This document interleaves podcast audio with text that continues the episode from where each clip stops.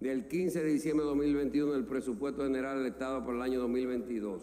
Senado convierte en ley presupuesto complementario y aprueba estado de emergencia para 12 provincias.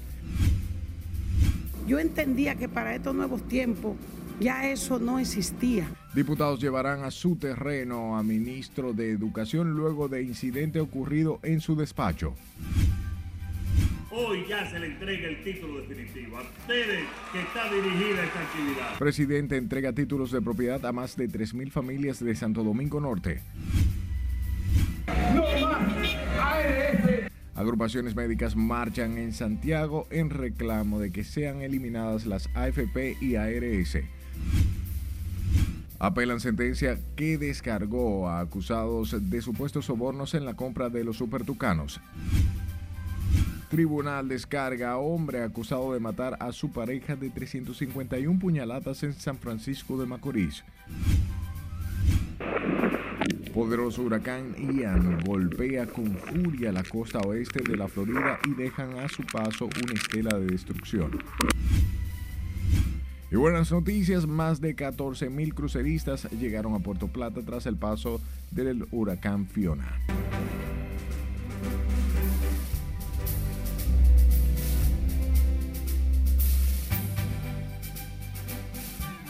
Buenas noches, hora de informarse. Como siempre les digo, es un placer llevarles información de inmediato. Comenzamos y nos vamos al Senado de la República que declaró de urgencia y aprobó en dos lecturas consecutivas el proyecto que modifica la ley 345-21 del presupuesto general del Estado para el ejercicio presupuestario del 2022 y la adenda que envió el Poder Ejecutivo. Jesús Camilo tiene más detalles en directo. Adelante, buenas noches.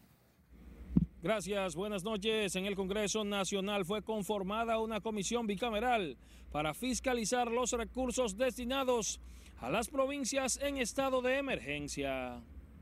El proyecto de ley contempla un total de erogaciones por más de 1.252 millones de pesos y un déficit financiero proyectado de 225 millones 300 mil 164 pesos. El proyecto ya fue sancionado por los diputados y será enviado al Poder Ejecutivo para su posterior promulgación. Del 15 de diciembre de 2021 del presupuesto general del Estado por el año 2022. Proponente Poder Ejecutivo aprobado en la Cámara de Diputados. El presupuesto del 2022 no contempla la adenda de apropiación de más de 4 mil millones de pesos que anteriormente se le pretendía reducir al Ministerio de Educación. Además, los senadores también aprobaron este miércoles en única lectura y a unanimidad 45 días de estado de emergencia para 12 provincias afectadas por el huracán Fiona. Mi provincia, Tomayor, fue una provincia fuertemente golpeada, pero no solo con casas, porque el que fue afectado con la casa, pues, con plancha de zinc, con clavo, con madera se resuelve, quizás si le dañó algún electrodoméstico también se resuelve. La provincia más afectada ha sido la provincia de la Altagracia me adhiero a los colegas Santiago Zorrilla y Cristóbal Castillo del CEIBU de Atomayor en agradecer a las instituciones que han estado con nosotros hasta este momento. El Senado también aprobó dos nuevos préstamos por un monto de 600 millones de dólares solicitados por el Poder Ejecutivo. El primero de los empréstitos fue suscrito por el Banco Centroamericano de Integración Económica por un monto de 350 millones de dólares para ser utilizados en programas de desarrollo. Senadores de la oposición también votaron favorable a la iniciativa del Poder Ejecutivo de la declaratoria en estado de emergencia de esas 12 provincias del país. Sin embargo, advirtieron que se convertirán en veedores de esos recursos. Es lo que tengo hasta el momento. Paso ahora contigo al set de noticias. Gracias, Camilo. De su lado, la vicepresidente de la Comisión Permanente de Educación de los Diputados, Rudy Méndez, dijo que el ministro de Educación será citado al Congreso Nacional para que responda con cortesía y bajo la autoridad del primer poder del Estado a los cuestionamientos que evitó en su despacho con su comportamiento. Con más, Nelson Mateo. Yo entendía que para estos nuevos tiempos ya eso no existía la arrogancia, la prepotencia. Los legisladores que visitaron al ministro de Educación reiteraron que el funcionario los votó de su despacho. Alegaron que con su actitud Ángel Hernández imposibilitó el rol fiscalizador de la Comisión Permanente de Educación. Fue una experiencia muy funesta y dañina eh, para el país porque no, no es posible que a un, a un órgano que es el primer poder del Estado se, se, le dé un tratamiento como el que recibió la comisión. El ministro, al no ser un hombre político, eh, reaccionó de manera espontánea y abrupta y eso ha generado un escándalo, eh, si se quiere, tanto en la Cámara de Diputados y parte del país. Por eso, la vicepresidenta de la comisión, la diputada y profesora Rudy Méndez, dijo que el ministro será citado al Congreso. Sí. ¿Lo, aquí? lo vamos a invitar aquí, vamos a ver de aquí en adelante si el tipo tiene cara de vernos la cara, pero lo vamos a invitar aquí a que él tenga que venir aquí. Este, este terreno lo va a... Porque si él mandó allí, aquí mandamos nosotros.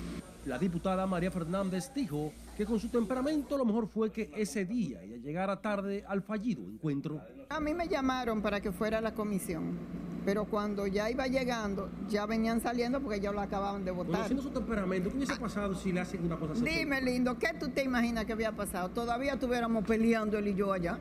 El presidente de la Comisión de Educación, Norberto Ortiz, de su lado, convocó a sus integrantes para debatir este jueves el malentendido con el ministro Ángel Hernández y rendir un informe al hemiciclo. Nelson Mateo, RNN.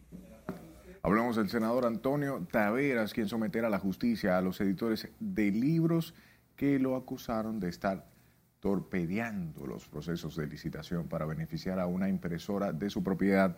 El equipo de abogados del senador de la provincia de Santo Domingo ya tiene listo el sometimiento por difamación e injuria que depositarán en el Palacio de Justicia de Ciudad Nueva se informó que el sometimiento será mañana, o sea, la mañana de este jueves, en contra de Abelino Stanley y Juan Colón, según consta en la querella penal que ya está elaborada.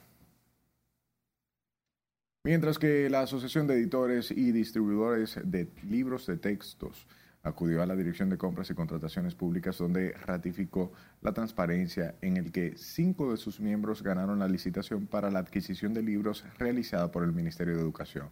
Los directivos de la entidad depositaron una comunicación dirigida a Carlos Pimentel donde aseguró que sus afiliados están en plena disposición de aclarar cualquier duda sobre el proceso. Depositamos también la resolución del Ministerio de Educación mediante el cual se demuestra que nuestro proceso fue totalmente transparente y un tercer documento contentivo de las notas que obtuvimos nosotros, que tuvieron todas las casas eh, que participamos. Se ha estado tratando de tergiversar la verdad y nosotros que sabemos que participamos en un proceso transparente, hemos venido aquí a defender nuestros derechos y lo mismo haremos en cualquier lugar que haya que ir a defenderlo. La entidad que agrupa a los editores de libros también informó que depositó la resolución del Ministerio de Educación mediante la cual se demuestra que ganaron la licitación mediante un proceso totalmente transparente. Vamos a la ciudad corazón, Santiago, donde los médicos salieron de los centros de salud para marchar junto al colegio médico contra las AFP y las ARS en busca de que se tenga en el país una mejor, un mejor sistema de salud y que sea de calidad y también íntegro. Marte nos cuenta.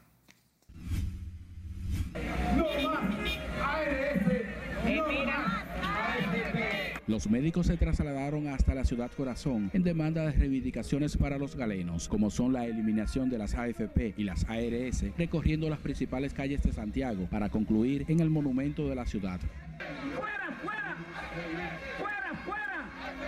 Pancartas, consignas y otras amenizaciones formaron parte del recorrido de los médicos que abandonaron la atención a los pacientes y marcharon contra las administradoras de fondos de pensiones y riesgos de salud, encabezado por el presidente del Colegio Médico, Zenén Cava. Que no más este modelo de AFP, no más este modelo de ARS basado solamente en los aspectos mercantiles, en ganancias obscenas para los ricos, mientras a los pobres se les condena a morir, a pensionarse, a retirarse con pensiones verdaderamente, verdaderamente indignas. La protesta de los médicos que concluyó en el área monumental de esta ciudad de Santiago encontró el apoyo de diversos sectores. Junto a los médicos estuvo la Asociación Dominicana de Profesores y el movimiento que exige la entrega del 30% de las AFP, lucha que encabeza el legislador Pedro Botello. Que la seguridad social ni es segura ni es social y que la oligarquía está comercializando con la salud y con los fondos de pensión. Que ahora diferentes sectores se están uniendo a nosotros y nosotros a ellos, claro, para ver si podemos acabar con esta mafia que nos está sacrificando a todos.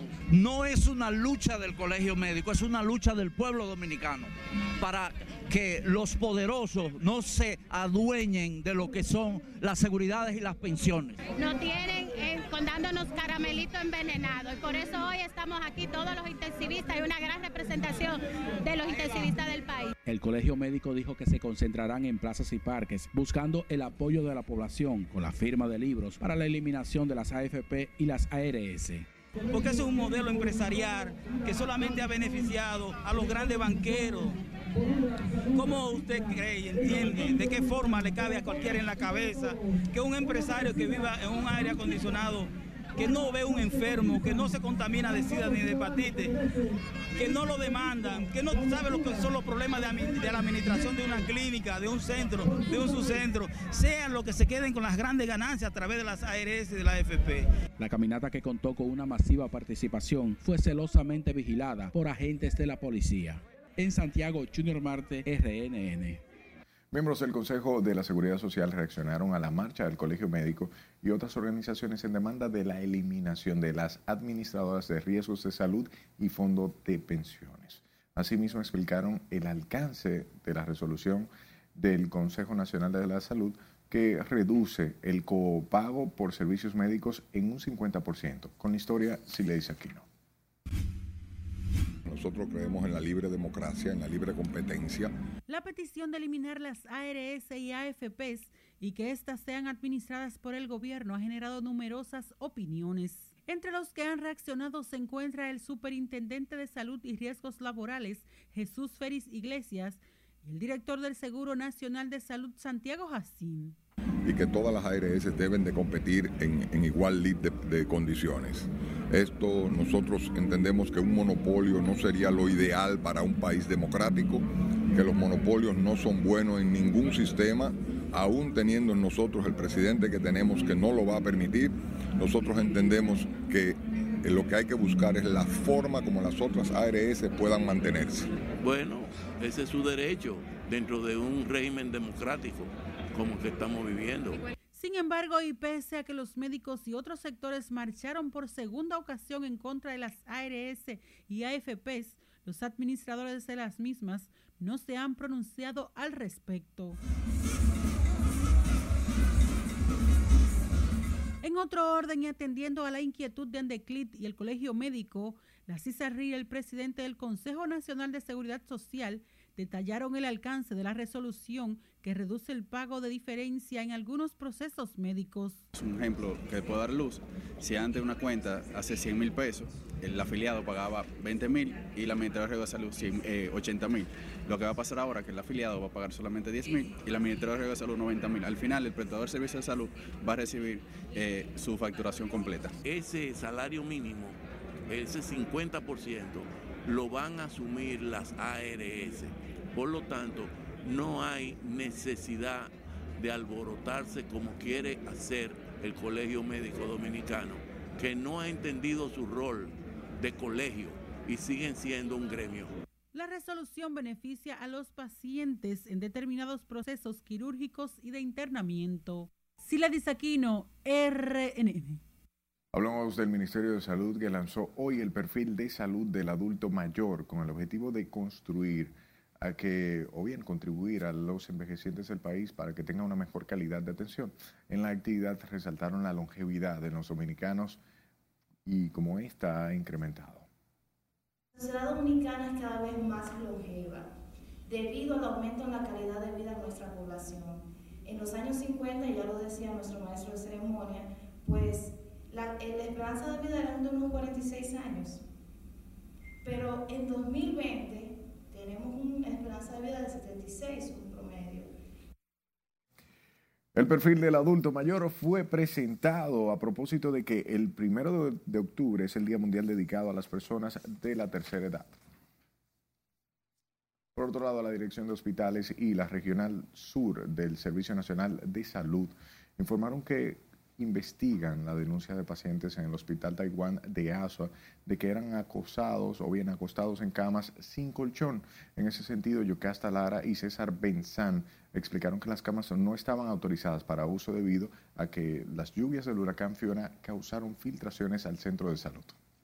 También eh, el sur fue afectado, llovió mucho en la parte de Asua, como también en Baní. Producto de eso, había unas filtraciones, se mojaron los colchones y la sala, repito, estaba inhabilitada. Eh, un personal de manera irresponsable eh, subió los pacientes y lo dejó ahí probablemente con una segunda intención de hacer lo que se hizo. La semana pasada eh, fueron inaugurados dos hospitales y está pendiente en este mismo mes la inauguración del Hospital Municipal de Peralta igualmente se va a iniciar el Hospital Traumatológico Regional de ASO. Ambos directivos del SNS resaltaron que el gobierno trabaja para mejorar las condiciones de los hospitales del país y optimizar la atención a los pacientes. Recuerden mantenerse informado en nuestra página web rnn.com.de al igual que la red de su preferencia, solo busquen nuestro usuario, arroba noticias rnn y ahí la tienen en su mano. Sus denuncias cambian nuestro país y su comunidad, así que envíelas a este número de WhatsApp 849-268-5705 y escúchenos en podcast. Estamos en Spotify, Apple Podcasts y Google Podcasts como Noticias RNN. Ellos han estado atracando. Vamos a nuestro primer corte de la noche. Al volver le diremos por qué residentes en el ensanche Isabelita están con el grito al cielo. Detalles sobre un operativo realizado en el Aila donde fueron incautados más de 6.000 pastillas de éxtasis. Ver todos los procesos que se están estableciendo. Y especialistas recomiendan a la Policía Nacional enfocarse en la profesionalización de sus agentes. Ya regresamos.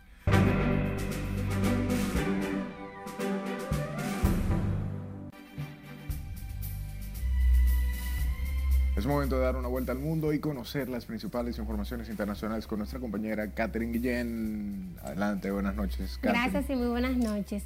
El huracán Ian arrasó en la costa oeste de Florida dejando sin electricidad a más de un millón de hogares.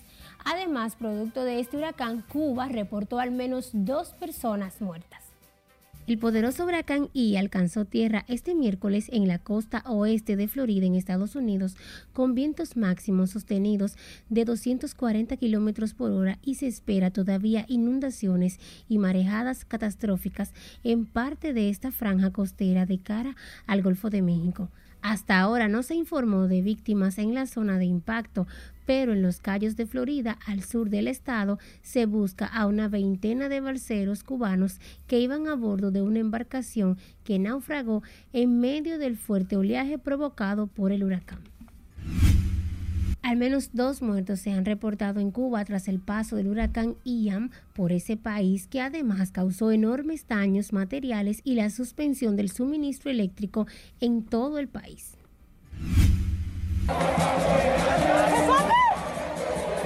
En Haití las protestas continuaron este miércoles. Cientos de personas salieron a las calles de Cabo Haitiano a ritmo de música a manifestarse por la situación que atraviesa el país haitiano con la escasez de comida y de combustible. Varios hospitales han anunciado un paro temporal de trabajo o una reducción de horas de servicio debido a la escasez de combustible.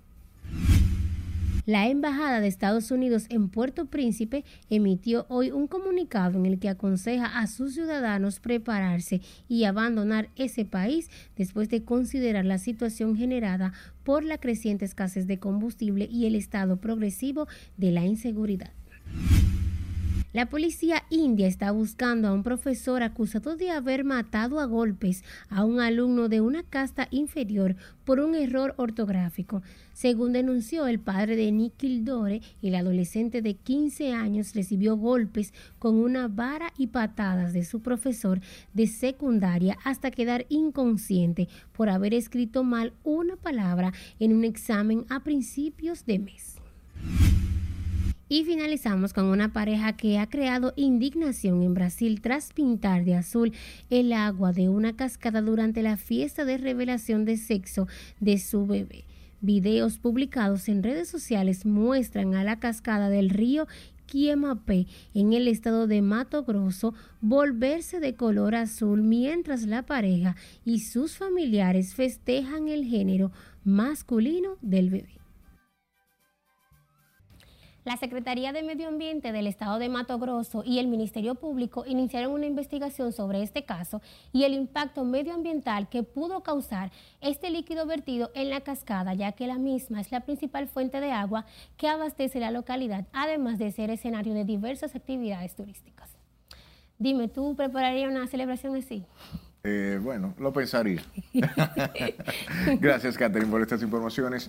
Hablemos de la Dirección Nacional de Control de Drogas, que ocupó unas 6.195 pastillas de éxtasis en el Aeropuerto Internacional de las Américas. Una unidad canina alertó sobre sustancias extrañas en un empaque en cuyo interior había juguetes y ropas de niños junto a ocho láminas rellenas de las pastillas, las cuales fueron detectadas en las tapas inferiores y superiores de la caja. El paquete fue enviado supuestamente por una mujer desde Nueva York y sería recibido por un hombre con domicilio en el sector Villa Consuelo, por lo que el Ministerio Público y la DNCD profundizan en las investigaciones. Hablemos de un incendio que afectó hoy las instalaciones de una empresa importadora y distribuidora de artículos y alimentos para animales en la calle Padre Miguel del sector San Carlos en el Distrito Nacional. Con la historia Scarlett Guichardo. El incendio fue sofocado tras la intervención de unas 15 unidades del Cuerpo de Bomberos de la capital que trabajaba desde pasadas las 4 de la madrugada de este miércoles para extinguir las llamas que se originaron en el segundo piso de este edificio. El siniestro desconcertó a los propietarios de la empresa que aguardaban impacientes en el lugar. Las llamas solo dejaron pérdidas materiales y aquí se presentaron curiosos empleados y vecinos preocupados por el fuego y la humareda que se extendía a algunas casas del capitalino sector de San Carlos. Por ejemplo, en la calle donde yo vivo hay muchas casas de maderas viejas que desde que sienten un chin de, de, de candela, como dicen, de fuego, cogen fuego de una vez. Entonces es un problema para sofocarlo. No, no pudieron abrir con tiempo, por eso fue que se llegó a quemar que desde las 4 comenzó el fuego hasta esta hora. Eh, la alarma la prendió y, llamar al dueño, pero hay una pérdida de dinero, pero gracias a Dios no hay pérdida humana. ¿Te entiendes? Los que estaban ahí eran los perros y gracias a Dios los sacamos. A los trabajos del Cuerpo de Bomberos del Distrito Nacional para sofocar el incendio se sumaron unidades de Santo Domingo Este y la CAST. Hicimos de un principio de que el incendio eh, ubicarlo en el punto donde, donde lo encontramos, que no se propagara a otros lugares y en eso estamos, para salvar lo que son las otras propiedades que están al lado y que la estructura no sufra mayor daño. Máquinas especializadas trabajaban para despejar la zona y recoger los escombros, equipos y las cajas con artículos y alimentos para animales que oferta la empresa Almacenes Tiburón. Se espera que sea en las próximas horas cuando el Cuerpo de Bomberos y el Departamento de Incendios y Explosivos del DICRIM rindan un informe con las causas que provocaron las llamas. Es Carelet Guichardo, RNN. El Ministerio Público recurrió en apelación a la sentencia que descarga a los acusados de recibir sobornos por unos 3.5 millones de dólares de la Embraer para beneficiarse como suplidora de ocho aviones Super Tucano. El recurso de apelación fue depositado en la Secretaría del Tercer Tribunal Colegiado del Distrito Nacional por el titular de la Procuraduría de Persecución de la Corrupción Administrativa, Wilson Camacho, y la coordinadora de licitación, Mirna Ortiz. Ahora el expediente deberá ser remitido al presidente de la Cámara Penales del Distrito Nacional, Julio César Cano Alfau, quien apoderará a una de las tres salas penales de la Corte que deberá ratificar la decisión o, por el contrario, ordenar la celebración de un nuevo juicio. Por otro lado, residentes del sector Los Farallones del ensanche Isabelita en Santo Domingo Este eh, denunciaron este miércoles que hubo ciertos inconvenientes Lencia Alcántara estuvo en la zona y nos dice de qué se trata. Ellos han estado atracando, han estado enseñando machetes, las redes sociales se han llenado de eso. Los moradores de los farallones en la zona oriental se quejan de la ola de atracos y otros actos delictivos a toda hora del día. Aseguran la delincuencia le ha tumbado el pulso a las autoridades. Nos dicen que la falta de unidades es lo que hace que la delincuencia arrope. Pero ¿qué pasa? Nosotros, como Junta de Vecinos, gestionamos una nueva unidad para el destacamento, porque íbamos al destacamento en busca de una solución y solamente encontrábamos el sargento de guardia o no había policía. Porque uno no puede salir a la calle, la gente no puede salir a trabajar, los motoristas no pueden conchar, porque sea azote, los ladrones por aquí, los tigres robando, atracando, y uno tiene tema de salir a la calle. Las personas que habitan en el citado barrio también añaden la problemática del drenaje pluvial y las inundaciones provocadas por los fallos de ese sistema y queremos que el ayuntamiento o la autoridad correspondiente nos ayude a resolver eso, porque ya estamos cansados de ir al ayuntamiento y no viene a resolver eso. Y eso afecta a todo el mundo, ese mal olor. Bueno, a mí lo que más me afecta es el tema de las inundaciones, porque aquí desde que llueve un poquito de agua, esto se pone que no puede cruzar nadie. Los residentes de los farallones de la Isabelita amenazan con paralizar las principales vías del lugar si las entidades correspondientes no atienden a sus reclamos. Lenzi Alcántara, RNN. Sepa que la Policía Nacional no ha detenido a nadie tras la muerte de un hombre durante un incidente que se registró en un establecimiento del sector Naco la madrugada del pasado lunes. Así lo informó el vocero de la institución del orden, coronel Diego Pesqueira, quien dijo que continúan los interrogatorios en torno al sangriento hecho en el que dos personas resultaron heridas. Pronto el magistrado fiscal que lleva a cargo eh, las investigaciones, pues tenga un informe nosotros como Policía Nacional y siempre bajo la coordinación de, la Fiscalía estaremos ofreciendo un informe. Por el momento tenemos que eh, la persona eh, se encuentra herida, recibe atenciones médicas en un centro de salud y reiteramos que estamos a la espera de que concluya la investigación para nosotros dar un informe concluyente. De acuerdo con lo informado por Diego Pesqueira, como parte de las pesquisas, actualmente están en la fase final del protocolo de investigación. Una unidad de control de bebidas alcohólicas del Ministerio de Interior y Policía cerró temporalmente el establecimiento ubicado en la avenida Gustavo Mejía Ricard del Ensanche Naco. Y el empresario Guillermo Julián Jiménez consideró que la Policía Nacional debe de poner su mayor empeño en la profesionalización de sus agentes. Jiménez valoró el trabajo que está realizando la policía para lograr la transformación que demanda la sociedad. Todos los procesos que se están estableciendo, sobre todo en la formación de la gente, y yo entiendo que eh, es un proceso largo, pero que efectivamente entiendo que se están dando pasos certeros y seguros para avanzar en la tan esperada transformación de la Policía Nacional. El Ejecutivo Empresarial manifestó que la Policía Nacional está dando pasos certeros para erradicar la delincuencia y la criminalidad. Escuche esto, los jueces del segundo tribunal colegiado de la provincia de Duarte dejaron en libertad al hombre acusado de matar a su pareja de 351 puñaladas en el municipio de San Francisco de Macorís. La sala descargó a Eusebio Rosario Hernández por falta de elementos probatorios. El Ministerio Público acusa al hombre de la muerte de Carmen Paulino Gabriel, conocida como Rafelina, cuyo cadáver fue encontrado en el interior de la cisterna de su vivienda con 351 estocadas en todo su cuerpo. Además de las heridas que sufrió Rafelina, la experticia evidenció que también sufrió golpes contusos en la frente y la cabeza. Cambiamos de tema. El senador por la provincia de San Juan de la Maguana, Félix Bautista, se opuso a la explotación de la mina Romero de esa comunidad por parte de la empresa capital, de capital canadiense Gold Quest. El senador explicaba del año 2012 al 2016 esa empresa se le otorgaron 15 permisos de explotación que afectan los afluentes acuíferos, la agricultura y la economía en general de la productora provincia sanjuanera. De las aves los peces y minera. Ellos establecieron... Mediante rueda de prensa, el senador precisó que la minera en la zona diezmará la producción agrícola, por lo que hizo un llamado al presidente Abinader para que detenga tales concesiones. a propósito del auge de las desapariciones con el paso de los años, cada 30 de agosto se celebra desde el 2011 el Día Internacional de los Desaparecidos.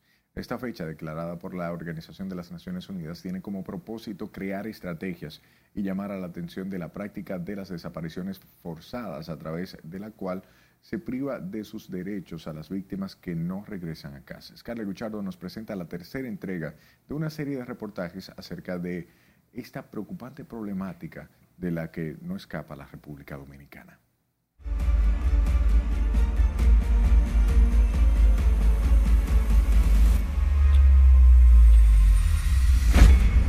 Gracias, buenas noches. El fenómeno de las personas desaparecidas incluye hechos de violencia que en muchos casos terminan con dolorosas escenas. Lo que es un fenómeno social es la continua desaparición de personas. Las desapariciones de personas obligan a las autoridades a crear políticas públicas que ayuden a arrojar luz al misterio de cada caso y el trauma que deja en las familias afectadas sin importar que la desaparición sea forzosa o no. El problema de las desapariciones, forzosas o no, de las desapariciones en sentido general es manejado de manera morbosa por las élites dominantes y solo preocupa a las clases dominantes cuando le toca las puertas, pero de manera cotidiana los hijos y las hijas de los infelices terminan desaparecidos. Otro aspecto que debe llamar la atención de las autoridades y la sociedad es la desaparición de aquellos que tienen algún trastorno mental o condición especial. Uno de los problemas de las desapariciones que hay en este país son personas dementes, por ejemplo, personas que tienen problemas de salud mental que andan deambulando por las calles, pero nadie se preocupa por eso. Y al final de la jornada nadie sabe dónde terminan. Cuando una desaparición no es forzosa, en algunos casos se plantea la posibilidad de que la persona desaparecida en la peor circunstancia haya tomado la decisión de suicidarse. Sin embargo, no hay registros que confirmen a los familiares si ese ha sido o no el desenlace final. Pero un ciudadano puede comenzar a caminar sin rumbo, luego eh, sentarse debajo de un árbol o, a la orilla de un... O aquí, lo hemos visto muchas veces a la orilla del, del mar Caribe. Y en ese proceso seguir evolucionando su cuadro clínico hasta que se precipita al mar. Como parte de los mecanismos y herramientas para ayudar a encontrar a personas desaparecidas, se han creado en las redes sociales plataformas que comparten en estos espacios denuncias y el lamento o quejas de la ciudadanía. Cuando usted traduce esto a la normativa procesal en la República Dominicana, usted se encuentra con vacío. ¿Y cuál es el vacío? A usted se desaparece una persona, eso le crea un limbo y un limbo jurídico. ¿Por qué?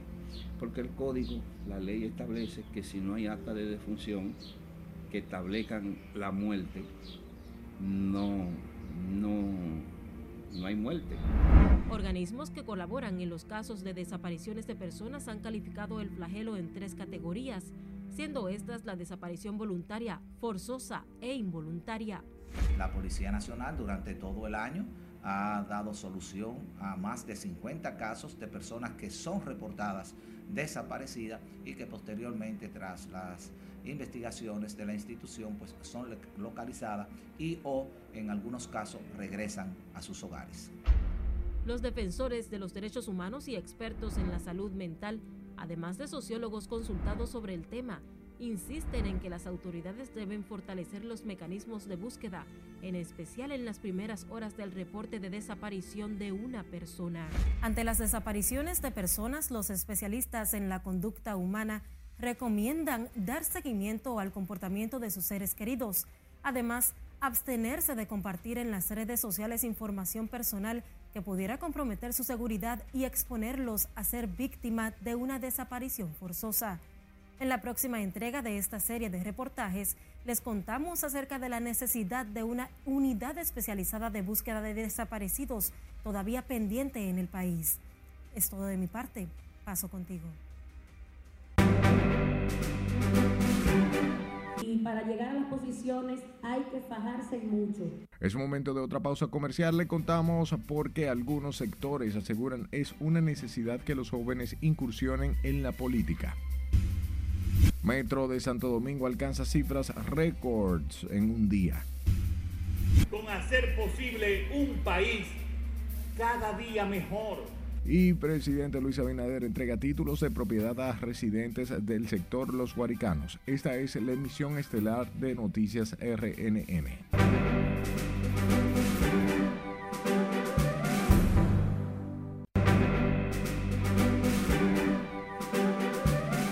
Su tiempo es valioso, gracias por darnos el. Hablemos de los jóvenes legisladores, empresarios y funcionarios públicos quienes plantearon la necesidad de que la juventud incursione en la política a fin de participar en las tomas de decisiones y contribuir a una sociedad más inclusiva y equitativa. Jesús Camilo trabajó el tema y aquí los detalles. Y para llegar a las posiciones hay que fajarse mucho. Ante los retos y desafíos que supone la inclusión en la política en el país, jóvenes legisladores, funcionarios y empresarios propugnan por mayores espacios de inclusión. Afirman que la juventud y la mujer están en las capacidades y competencias de asumir puestos de elección. Lo primero es la participación. A las mujeres yo sí la invito a que participen y así vamos a tener eh, más cantidad de espacio. De verdad que las mujeres tienen un rol muy importante que jugar en lo que es la política eh, en un país en donde se tienen que tomar las decisiones. Tenemos muchos retos por delante, pero yo creo que si todos nos ocupamos, todos y todas, en sentido general, sin polarizar el tema, ¿no? Sin particularizarlo, sino dándole una visión integral de lo que debe ser la política y la gestión pública. Yo creo que los jóvenes, ese cliché de que son el futuro, son el presente pero tenemos, como tenemos más acceso a la información, más conocimiento, tenemos que formar parte de las soluciones y uno puede hacer parte desde la política como desde una junta de vecinos. Aseguraron que República Dominicana dispone de una legislación más robusta que ha permitido importantes avances políticos, lo que contribuye a su vez al fortalecimiento de la democracia. Vamos a seguir impulsando la imagen de una mejor representación de la mujer joven en política.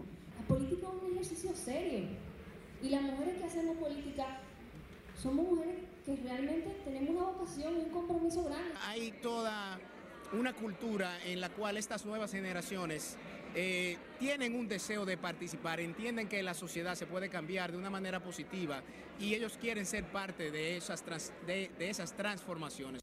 Propugnaron por mayores espacios en la sociedad inclusión e igualdad de derechos. Ofrecieron las declaraciones durante el primer seminario Comunicación de Estado para Líderes de Futuro, donde estuvieron presentes además funcionarios y estudiantes. Jesús Camilo RNN. Mientras que el presidente Luis Abinader encabezó este miércoles el lanzamiento de la carrera sobre gestión municipal en la Universidad del Caribe con la que busca formar nuevos expertos en el área para el desarrollo territorial del país. Con los detalles, Laurila Mar. El propósito de la territorialización de las políticas públicas. Con este programa de formación se busca acercar a los gobiernos locales a sus comunidades para responder de manera eficiente a las necesidades. De inmediato el presidente Luis Abinader comisionó a la Liga Municipal Dominicana para captar a los alcaldes que requieran de esta capacitación. Los alcaldes, alcaldesas, directores y directoras distritales, regidores y servidores municipales son los que están más que cualquier funcionario público en contacto directo con la gente en sus comunidades y son quienes hacen sus mejores esfuerzos por el bienestar de sus conciudadanos. A partir de la fecha, la municipalidad podrá disponer de grado, posgrado y maestría para formarse en la carrera de gestión municipal. No es lo mismo una estructura con buenas intenciones y con una baja preparación académica que una estructura con buenas intenciones y con una formación académica de nivel y certificada por una alta casa de estudios como la Universidad del Caribe. Acercar la academia a los gobiernos locales porque he sido una dura crítica de que se formen las autoridades locales en un seminario taller de un día, en un seminario de tres días.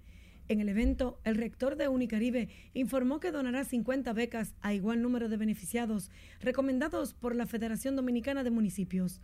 El presidente Luis Abinader exhortó al liderazgo político nacional a estimular sus militantes a aprovechar este recurso de formación municipal para el desarrollo de la sociedad dominicana. Laurila Mar, RNN. Hablemos del ministro de Trabajo y el director del Instituto Dominicano de Prevención y Protección de Riesgos Laborales, quienes llamaron a las empresas a cuidar de su personal, lo que les permitirá obtener mayores y mejores beneficios. Así enfatizaron que han iniciado la implementación del programa Empresa Saludable en 120 pymes. Atención a los riesgos físicos. También hay que destacar, sobre todo en los últimos años, que ha habido una develación de riesgos psicosociales. Por eso, y la pandemia fue un gran impulsor de esta develación. Motivo principal por lo que estamos aquí,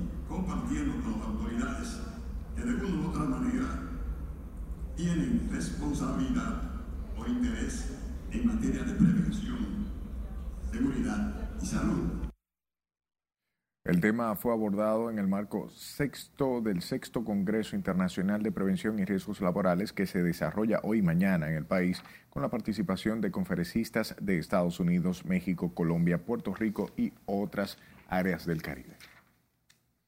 El caos en el tránsito vehicular sigue dominando las principales calles y avenidas del Gran Santo Domingo, así provocando no solo pérdidas económicas por el gasto excesivo de combustible, sino también el enojo de usuarios que se ve impedida a llegar a tiempo a su destino. Con más, Margarita Ramírez. Terrible, no, esto es un demonio, aquí no se hace cuarto. Los extensos taponamientos cubren calles como la John F. Kennedy, Máximo Gómez, 27 de febrero, y otros puntos por los que diariamente se desplazan miles de conductores. Explican que el caos que domina las calles, sobre todo en horas pico, se ha recrudecido tras el inicio del año escolar. Esto está por que hacerlo los AME, pero ellos son los dueños de la calle. Eh, no hay quien lo aguante, los AME debieran desaparecerse. Los AME tienen a unos altos. ¿Cómo, ¿Cómo, se hacen ustedes con los tapones ahora mismo? Desviándonos y haciéndonos como Dios nos ayude. Adiós, por la mañana uno daba 7 y 8 vueltas, ahora está dando 5 y 4 vueltas. ¿Y, cómo, ¿Y por qué entonces? ¿Qué es lo que está pasando? Los AME están, están frizando los semáforos. Lograr llegar a tiempo a los puestos de trabajo o citas médicas se ha convertido en una misión casi imposible, relatan usuarios del transporte público y conductores. Demasiado, demasiado, que demasiado tapones, demasiado. ¿Usted no se imagina los tapones que hay en la calle? Entonces, cuando yo fui al hospital, digo, Dios mío, ya no hay tiempo, me dice el doctor Doña, ya no hay tiempo de atenderla, porque mire, digo yo, pero ¿y cómo le digo que fueron los tapones? Para los que viven del volante, choferes del transporte público, estos largos taponamientos reducen su generación de ingreso. Echa 1.500 pesos de combustible y no le rinden a uno nada por tapones. Y para dar una vuelta, para conseguir los pasajeros. Es un bobo. Y más quieren la según los usuarios, después de las 6 de la mañana es cuando se forman el desorden con los largos taponamientos que suelen mermar ligeramente pasado el mediodía y en horas de la noche. Margaret Ramírez, RNN. Sepa que unos 69 vehículos mal estacionados en las 13 calles en donde se implementa el plan piloto Parqueate Bien han sido remolcados por las autoridades y fiscalizados sus conductores. La iniciativa que desarrolla el Intran junto a la DGC y el Ayuntamiento del Distrito Nacional en las calles del Polígono Central que componen los sectores Piantini, Serrayes, Naco y Paraíso. El plan, que tiene como propósito lograr el ordenamiento del tránsito y la movilidad urbana, abarca las calles Poncio Sabater, Francisco Carias Lavandier, Respaldo 22, José Amado Soler, Calle 5, Pablo Casals, entre otras.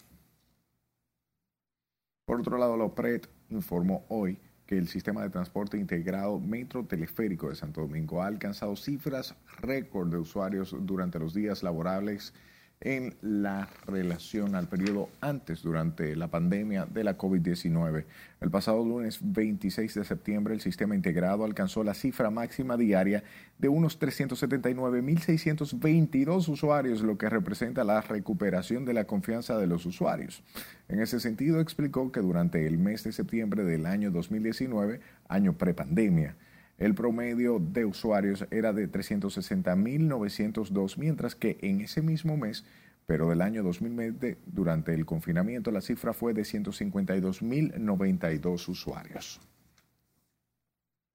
Hablamos del nuevo jefe de la misión del Fondo Monetario Internacional para la República Dominicana, Emilio Fernández Coruento, quien fue recibido por el presidente Luis Abinader en el Palacio Nacional, encuentro en el que también participaron el gobernador del Banco Central Héctor Valdés Albizu y el jefe de la misión saliente Esteban Vesperoni.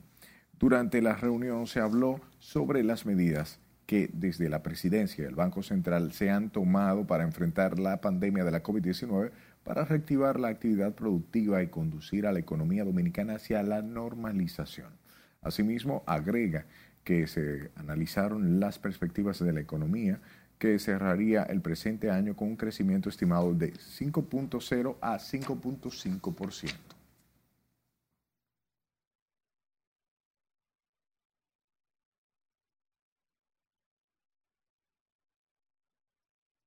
El presidente Luis Abinader encabezó este miércoles la entrega de más de 3.200 títulos de propiedad a familias humildes que residen en los Guaricanos, municipio Santo Domingo Norte.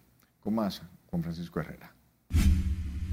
Hoy ya se le entrega el título definitivo a ustedes que está dirigida esta actividad. Fue a través de la Unidad Técnica Ejecutora de Titulación y del IAD que el mandatario entregó los certificados de títulos de viviendas con una inversión de más de 250 millones de pesos. El presidente Abinader expresó que esa iniciativa dignifica a más de 3.000 familias que ahora tienen un techo propio. Mi compromiso personal y el de todo mi gobierno con hacer posible un país cada día mejor, de mayor bienestar y solidaridad en el que los derechos de todos y todas estén garantizados y que la desigualdad y la falta de oportunidades sean cosas del pasado. Pero moradores de los sectores José Francisco Peña Gómez, Ponce y otras zonas del Santo Domingo Norte también recibieron documentos de propiedad. Comprendemos la satisfacción que, que muestran por el deber cumplido los equipos del IAD, la Unidad Técnica de Ejecutora de Titulación de Terreno del Estado y de la Administración de Bienes Nacionales. En otras 22 provincias se trabaja en los levantamientos para entregar los títulos de propiedad.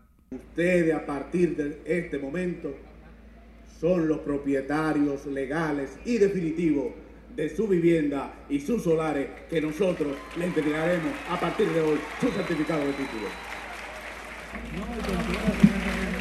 El mandatario manifestó que esas familias no solo adquieren seguridad jurídica con sus títulos, sino también acceden a créditos financieros sin problemas. Juan Francisco Herrera, RNN. Todas las empresas hoy en día necesitan tener de esos mandos medios. Es tiempo de nuestra última pausa. Al volver, Fundación APEC aboga por crédito educativo para capacitar a los técnicos. Puerto Plata recibe más de 14 mil cruceristas. Y Sebastián Yatra se presentará en el país. Aquí le contamos dónde. Esto y más al volver. No le cambie.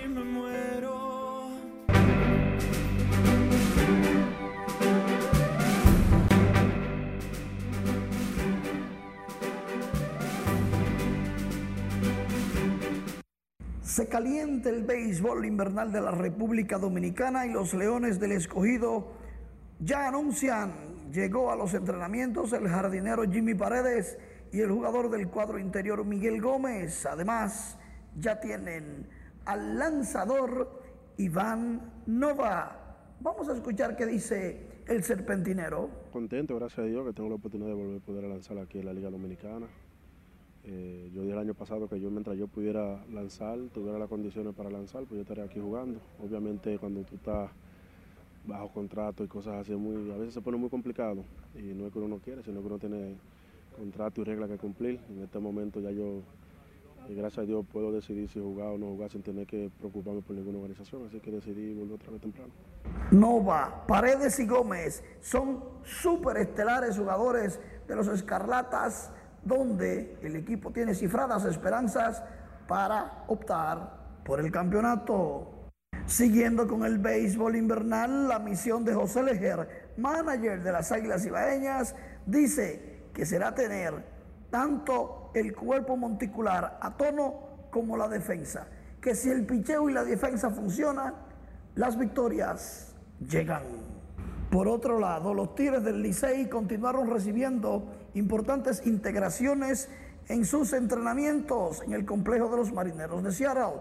El capitán Emilio Bonifacio ya está comandando el pelotón azul con la presencia de Jason Asensio y una nutrida cantidad de jugadores que se han integrado al campamento de los Tigres. Su gerente general, Audo Vicente, está conforme y muy optimista con la escuadra la que está viendo en los entrenamientos de pretemporada. Con la participación de unos 700 atletas, se celebrará este fin de semana los Juegos Municipales de Nizao, Peravia y Postre Río, Independencia, con el apoyo del Ministerio de Deportes y su titular Francisco Camacho. Los detalles fueron ofrecidos por el viceministro de Deportes, Kennedy Vargas. Dedicatoria legislador Julito Furcar Encarnación, que es un hombre que ha estado apoyando este magno evento, al igual que los alcaldes de este, de estos, de este municipio de profesión que es Eliazar eh, Guerrero, aquel alcalde que es hermano de Vladimir Guerrero y que siempre nos apoya en esta clase de eventos. Precisamente el Ministerio de Deportes invita a una rueda de prensa para la presentación del torneo de béisbol sub-14 que iniciará este fin de semana dedicado al señor Enrique Quique Cruz. En el voleibol femenino, el sexteto de Turquía, sexto en el ranking mundial, derrotó a las reinas del Caribe tres sets por dos, 21-25, 25-21, 25-18, 16-25 y 15-13. Duró más o menos dos horas y 25 minutos este reñido encuentro del Grupo B del Campeonato Mundial de Voleibol que se juega en Polonia este jueves. Las Reinas del Caribe enfrentarán precisamente al equipo de los anfitriones Polonia. Y hablando de voleibol, le dedican el torneo de playa al empresario Manolo Ramírez en su sexta edición. Este evento inicia el próximo viernes con la participación de 18 países donde se repartirán 200 puntos para los próximos Juegos Centroamericanos y del Caribe, El Salvador y Panamericanos, Argentina. Pero antes, Aaron Judge de los Yankees de Nueva York consigue el cuadrangular número 66 de la temporada, empatando el récord de todos los tiempos de la Liga Americana con el otrora estelar de los mulos del Bronx, Roger Maris.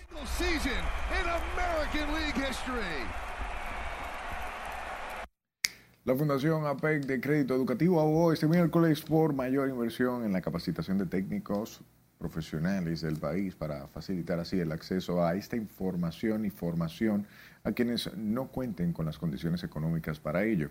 El presidente del Consejo de Directores de Fundapec, Carlos Ortega, destacó la carencia de estos profesionales en sector público y privado.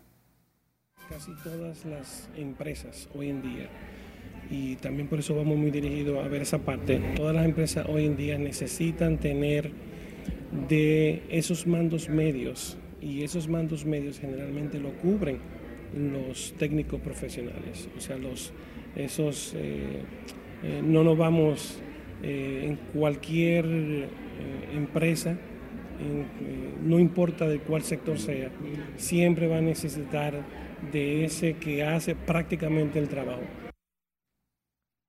Fundación APEC de Crédito Educativo realizó este miércoles un conversatorio en el que las autoridades de varias instituciones de educación técnica profesional y superior analizaron los retos de la educación técnica en República Dominicana. Y sepa que son velados en la funeraria Blandino de la Abraham Lincoln los restos de la madre del periodista Napoleón de la Cruz, doña Ernestina Dolores Solano Hernández, quien falleció a los 88 años a causa de complicaciones de salud. La señora Solano Hernández, quien se desempeñó por más de 30 años como enfermera de hospitales públicos de Monte Plata y en Francisco Moscoso Puello de la capital, murió en su residencia esta mañana. La progenitora del periodista Napoleón de la Cruz, quien es el director de comunicaciones de turismo, recibirá cristiana sepultura este jueves a las 3 de la tarde en el cementerio Jardín Memorial de la Jacobo Macluta. La familia RNN lamenta mucho su pérdida. Paz a su alma. Cambiamos de tema. Sepa que más de 14.000 cruceristas arribaron a costas dominicanas a, a, través de los puertos Taino Bay y Amber Cove en Puerto Plata. Con esto se espera que la provincia reciba ingresos por encima de un millón de dólares atendiendo a cada turista que desembarca en el puerto, que gasta alrededor de 80 dólares en tiendas de comercio. Esto se informó que el crucero Divina atracó con más de 770 pasajeros. El Seashore trajo 4.212 pasajeros, Amber Cove unos 5.647 y la embarcación Freedom llegó con 2.979 pasajeros para un total de 8.626.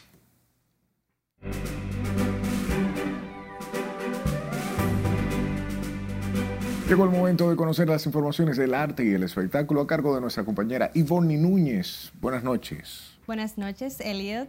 Asimismo, vamos a conocer eh, que hoy nos dimos cita en la experiencia Barbie y conocer la colección exclusiva y privada de la marca de muñecas en el país. La novia de Villa presentó e invitó a la exhibición interactiva de su colección privada de muñecas Barbie Tú puedes ser lo que quieras ser en la Plaza Comercial Sanvil, evento que estará hasta el 9 de octubre. Muy felices de poder ofrecerle al público y a todos que disfruten de esta hermosa muñeca icónica que ha hecho historia en el mundo y que sigue siendo la número uno en el mundo también. A la exhibición podrán darse cita niños y niñas, donde apreciarán los juguetes y recibir un reconocimiento por haber visitado el espacio el.